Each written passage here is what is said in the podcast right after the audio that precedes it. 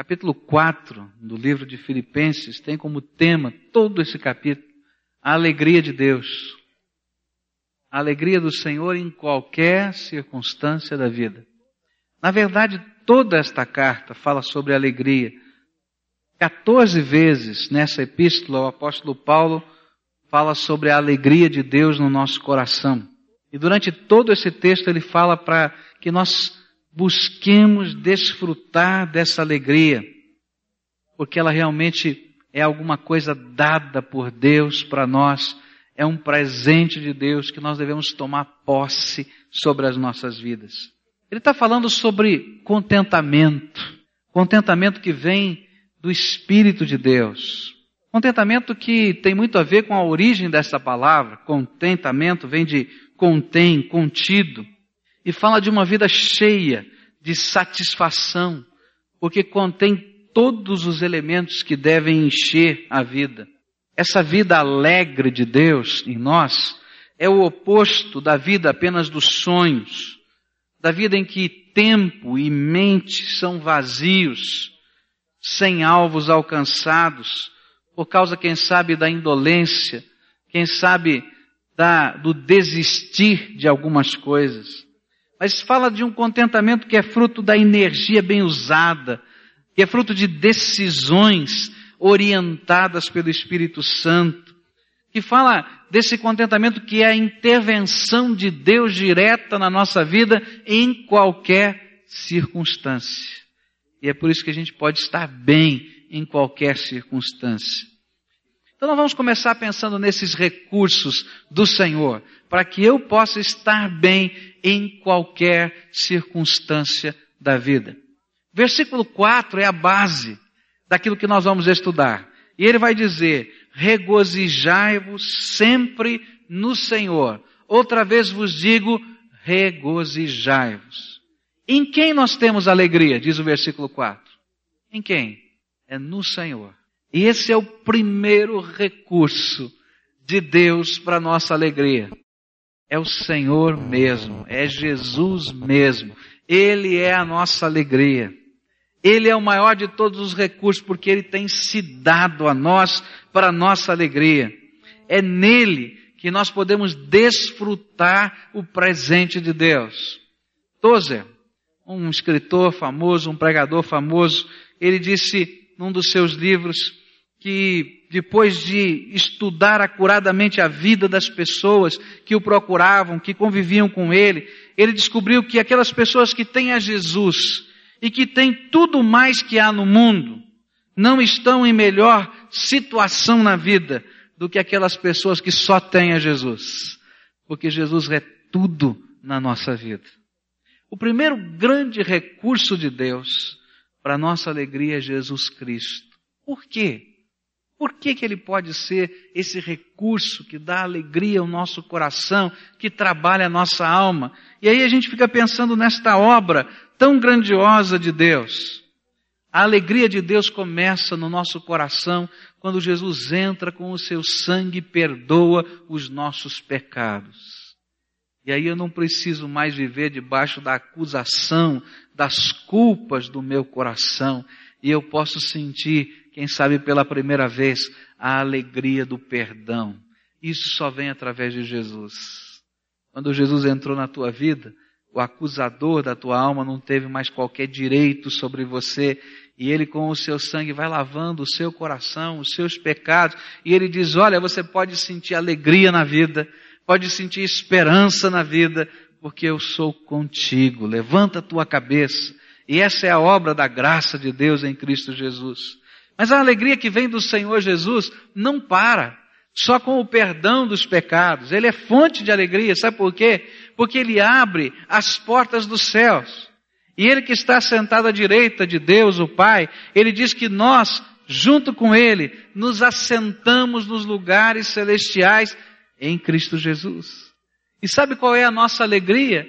É a alegria do céu.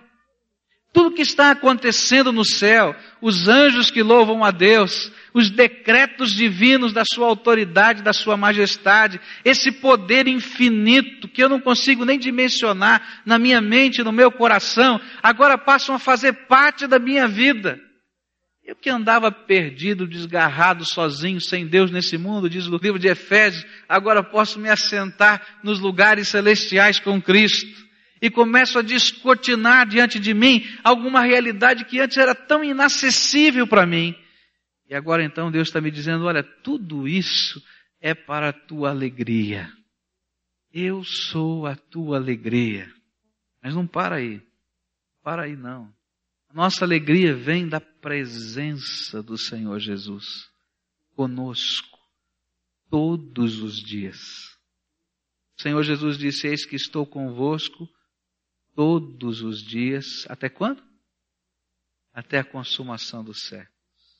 E a nossa alegria é saber que se a gente pode estar subindo uma montanha, descendo uma ladeira, pode estar num leito de hospital, pode estar enfrentando uma crise violenta, pode estar, quem sabe, perdendo pessoas queridas, vivendo dor dentro da alma, mas o Senhor Jesus é aquele que está conosco, que não nos abandona, que caminha conosco, que diz: Não te deixei sozinho, não vou deixar sozinho, não desisti de você, vou continuar caminhando contigo. E Ele é a nossa alegria. Ele é a nossa alegria quando a gente passa pelo vale da sombra da morte. Ele é a nossa alegria quando a gente passa por aqueles momentos de dúvida em que a gente não sabe qual a decisão tomar. Ele é a nossa alegria porque ele não somente passivamente caminha ao nosso lado, mas ele ativamente segura na nossa mão e orienta o processo todo de todas as decisões, de todas as coisas. Ele é a nossa alegria, porque enquanto a gente está caminhando junto com Ele, eu vou aprendendo a confiar. Eu tenho aprendido na minha vida que a fé cristã é caminhar com Jesus. E nesta caminhada a gente vai aprendendo a confiar que realmente Deus nos ama a entender no processo divino as intervenções que às vezes a gente não compreende da vida. Essa foi a grande lição do Espírito Santo no meu coração. No sentido de que ele estava gerenciando aquelas coisas difíceis que eu estava vivendo e que continuo a viver, mas que eu não estava sozinho e que ele tinha controle sobre todas aquelas coisas. E aí eu começo a confiar naquele, naquele amor tão grande do meu Senhor Jesus por mim e começo a confiar na sua sabedoria, de que Ele tem a gerência das coisas nas suas mãos. Às vezes a desconfiança que paira sobre o teu coração e sobre o meu coração vem da visão limitada que eu tenho da vida. Eu só estou olhando para frente. Eu só estou olhando o que está na minha, ao meu redor e eu não tenho a visão de todas as coisas.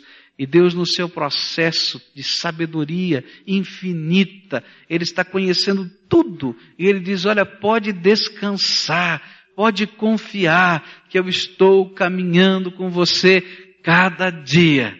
E cada dia eu vou gerenciar cada uma das circunstâncias da tua vida.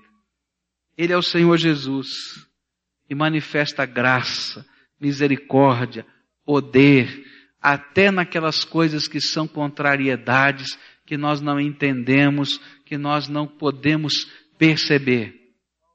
Eu posso imaginar o apóstolo Paulo afirmando isso com toda autoridade, e eu queria que você imaginasse as circunstâncias em que ele afirma. O apóstolo Paulo escreveu esta carta sobre alegria dentro de uma cadeia. Ele estava na cidade de Roma, estava preso. Diz a Bíblia que ele tinha um soldado à sua direita, um soldado à sua esquerda, e ele estava algemado a esses soldados. E ele então vai escrevendo essa carta à igreja de Filipos, dizendo da alegria. Que coisa incrível! Como é que Deus pode dar alegria a um preso? Deu a Paulo. Ele escreveu essa carta no meio de circunstâncias difíceis, porque ele sabia que a igreja de Filipos estava vivendo problemas, que estava quase se dividindo, que havia uma briga entre irmãos ali, que ele vai citando nos nossos versículos. Ele estava preocupado com essa briga. Ele, claro, que queria ver a paz no meio daquela igreja. Mas o interessante é que o tema dessa carta é a alegria de Deus. E ele estava dizendo para aquela igreja que precisava se acertar, porque esse era um ladrão da alegria. Mas ele dizia acima de tudo, o Senhor Jesus está com vocês e Ele é a alegria de vocês. Ele estava vivendo uma série de problemas, porque ali na cidade de Roma, apesar da prisão, a igreja estava sofrendo a pressão de crentes judeus que diziam: Olha, Paulo é um herege, porque ele não ensina a vocês que vocês precisam se converter ao cristianismo. Mas apesar de tudo isso, ele vai dizer: Olha, eles podem falar o que quiserem, porque a alegria que está no meu coração ninguém vai roubar. E ele vai ensinando a gente que Jesus é a nossa alegria em qualquer circunstância da vida. Os ladrões da alegria tentam fazer a gente não enxergar que Jesus está do nosso lado. Eles se mostram maiores do que a gente e tentam se mostrar maiores do que Jesus. Mas a nossa alegria permanece no coração quando os nossos olhos continuam fixados no Senhor da glória. Seja no meio da luta, seja no meio da enfermidade, seja no meio da prisão, seja no meio da acusação injusta, seja no meio daquelas coisas que ferem a alma, que ferem o coração, seja no meio daquelas situações impossíveis, sei lá. O Senhor Jesus é aquele que sustenta a nossa alegria. Sabe por quê? Porque a alegria que vem do Senhor Jesus é sobrenatural. A Bíblia vai nos ensinar que essa alegria é resultado da presença do Espírito Santo no seu coração. São vários os textos que dizem que a alegria vem do Espírito Santo de Deus em nós. Em Gálatas 5, 22, ele vai dizer que essa alegria é parte daquilo que o Espírito Santo está fazendo na sua vida, que a Bíblia chama de fruto do Espírito. Ele vai dizer em Romanos 14, 17 e em 1 Tessalonicenses 1, 6 que essa é a ação do Espírito no teu coração. E eu quero dizer para você que dentro da tua alma o Senhor já colocou um grande recurso doado por Jesus, porque Jesus é o doador do Espírito Santo. E esse Espírito Santo está insuflando dentro de você alegria. E você vai perceber uma coisa: que a hora que você se aproxima de Jesus, é hora que você clama a Jesus. A hora que você tranca a sua porta e para de falar das suas angústias e lamúrias e começa a exaltar o nome do Deus vivo, uma alegria espiritual incontrolável invade o teu coração e transborda a tua vida. É um aspecto gostoso quando a gente desfruta da presença de Jesus. A alegria de Deus vem ao nosso coração. Você está triste? Sabe o que é que Tiago diz para quem está triste? Você lembra? Cante louvores. Sabia? Se alguém está triste, diz o livro de Tiago, cante louvores. Porque lá no meio da adoração da pessoa do Senhor Jesus, o Espírito Santo insufla dentro de nós alegria espiritual que independe das circunstâncias. Estava lá o velhinho apóstolo, acorrentado, mas ninguém podia com aquele homem, porque ele estava cheio do Espírito Santo de Deus. E ele podia escrever uma carta, aquela igreja estava lá longe, dizendo: existe alegria no meu coração. E pode existir no teu, porque o Senhor Jesus está aqui. Quero deixar com você um versículo da Bíblia. Neemias capítulo 8, versículo 10, diz o seguinte: Portanto, não vos entristeçais, pois a alegria do Senhor é a vossa força. Portanto, não vos entristeçais, pois a alegria do Senhor é a vossa força. Nós somos tentados, meus irmãos, a imaginar que o nosso contentamento e a nossa alegria está fixada nos nossos sucessos. Então eu imagino que a minha alegria depende de eu estar bem profissionalmente,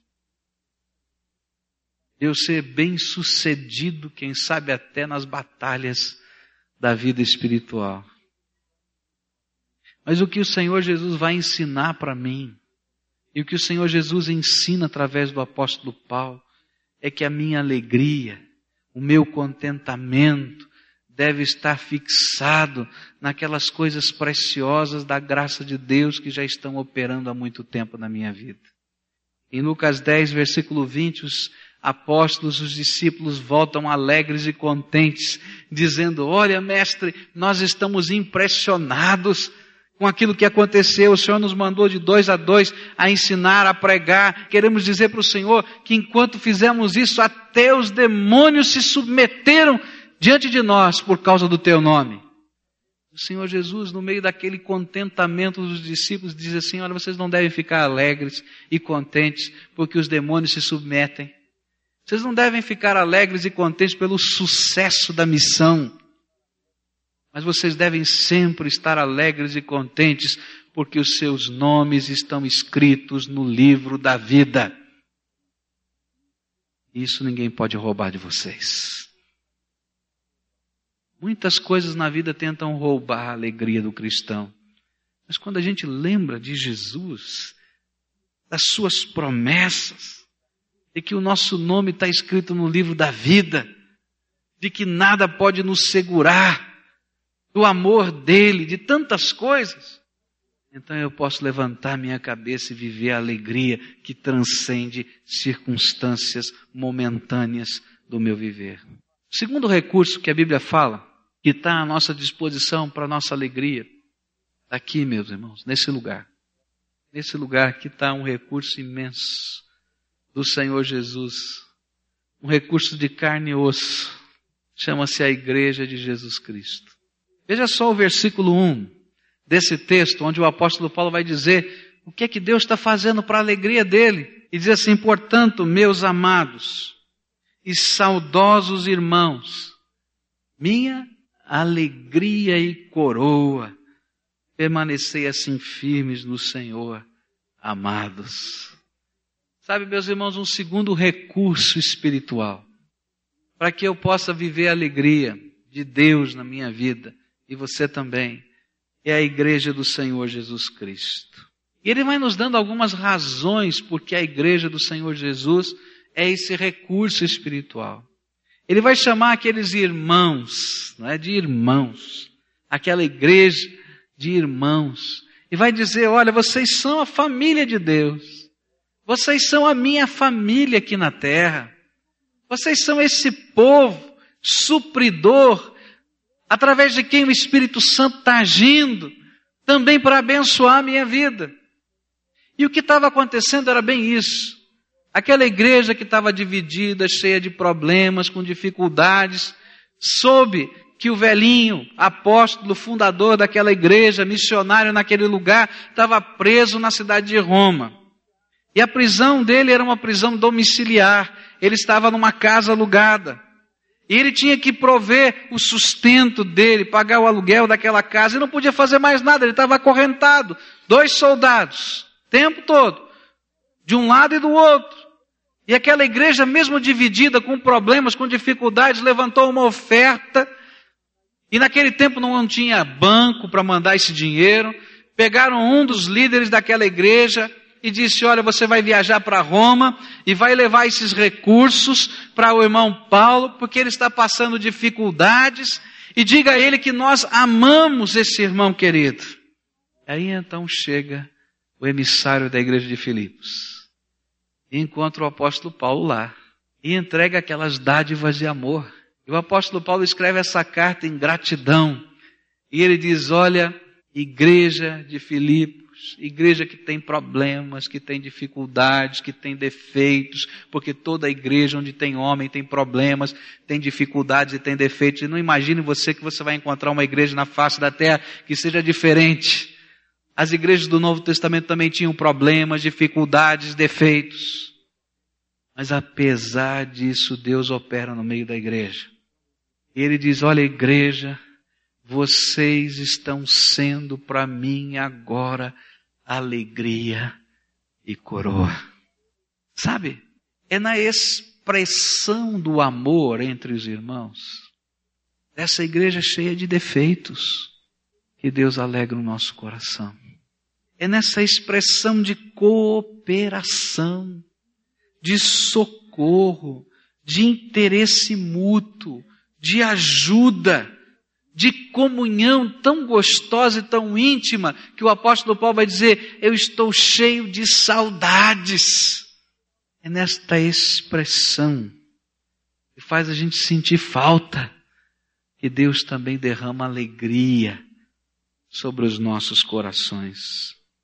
Eu quero dizer uma coisa para os irmãos: Deus quer usar a minha vida, a sua vida, cada um de nós, para que sejamos emissários da alegria de Deus em algum coração. Isso é sério, meus irmãos. Existe um potencial de amor, de graça, de poder, consolador na comunhão dos santos. Nós, cheios de defeitos, problemas e falhas.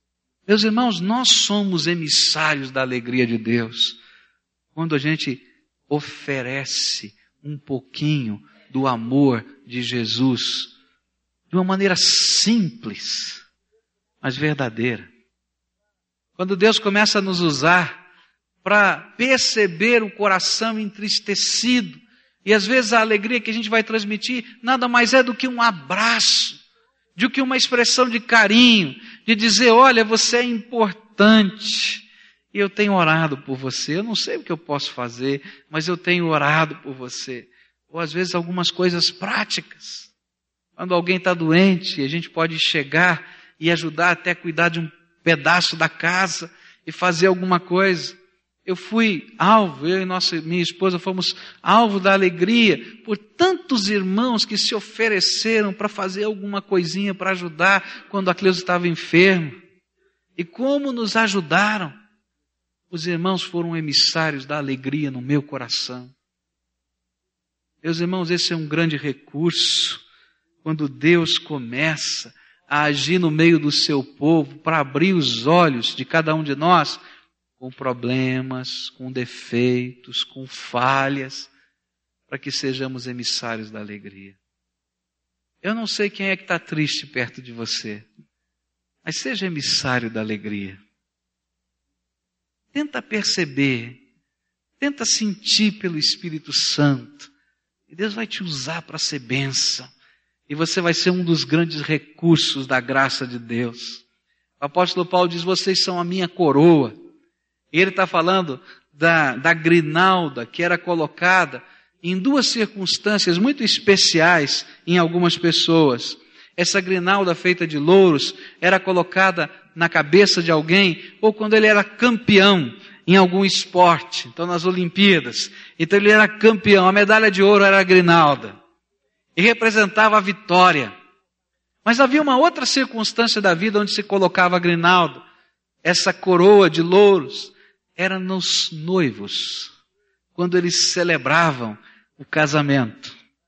Então, na festa de casamento, quando eles entravam para a festa do casamento, aquele que recebia aquelas pessoas na festa, colocava a grinalda sobre os noivos.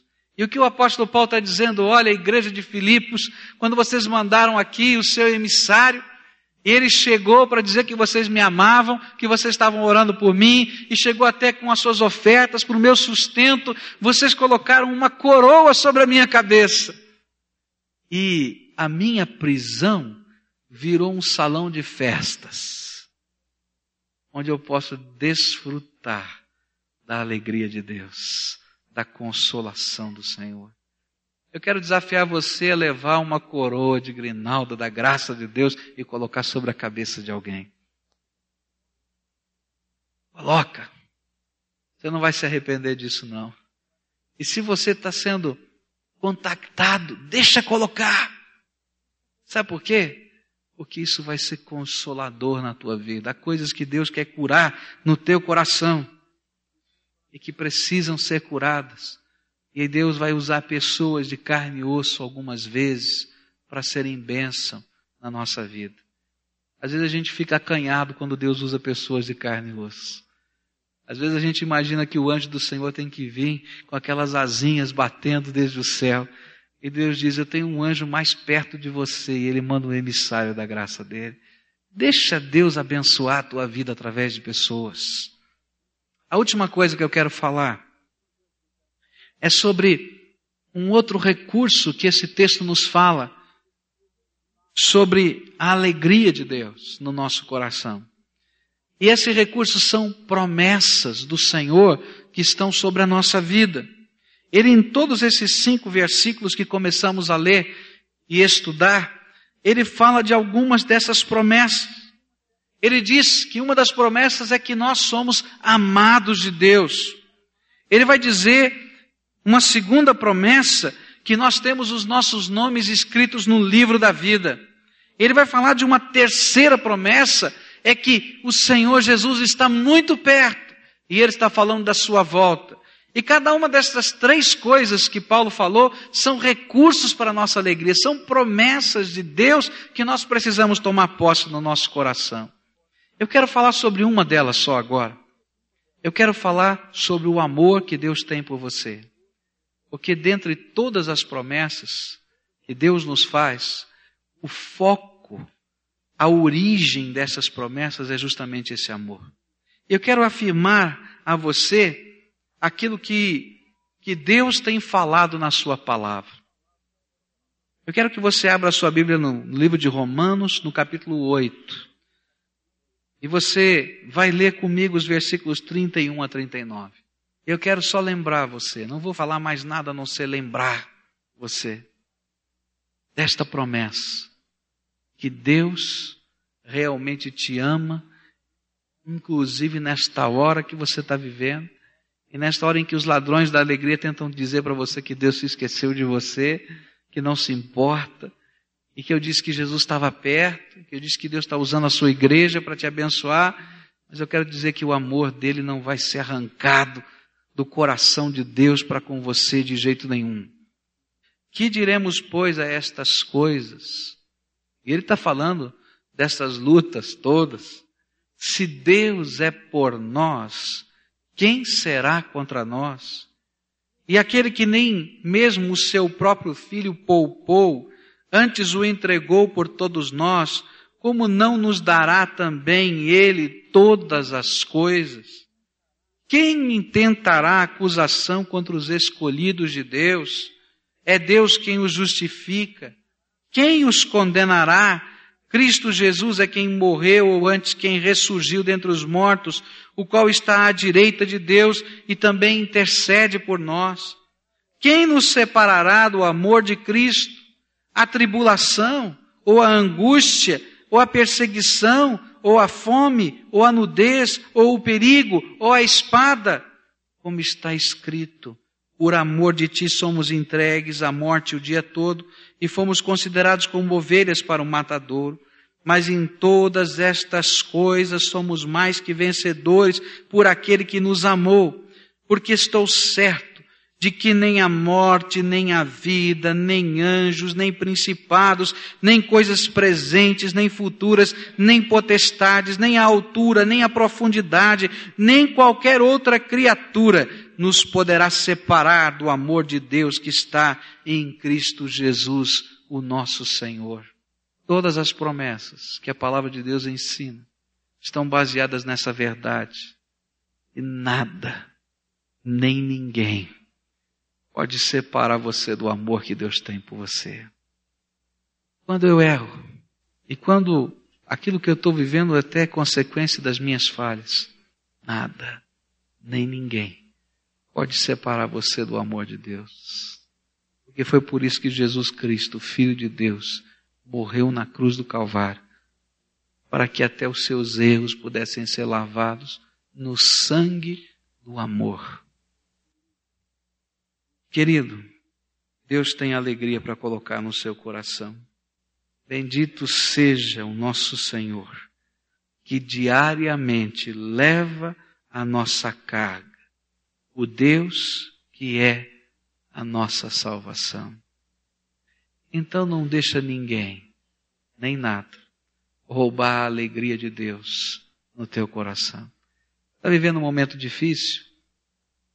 Entra no teu quarto e canta louvores. Pastor, que coisa louca! Experimenta. Faz o teste hoje. Eu desafio você em nome de Jesus. Exalta o nome do teu Deus que está perto de você. E a alegria do Senhor vai estar sobre o teu coração cada dia.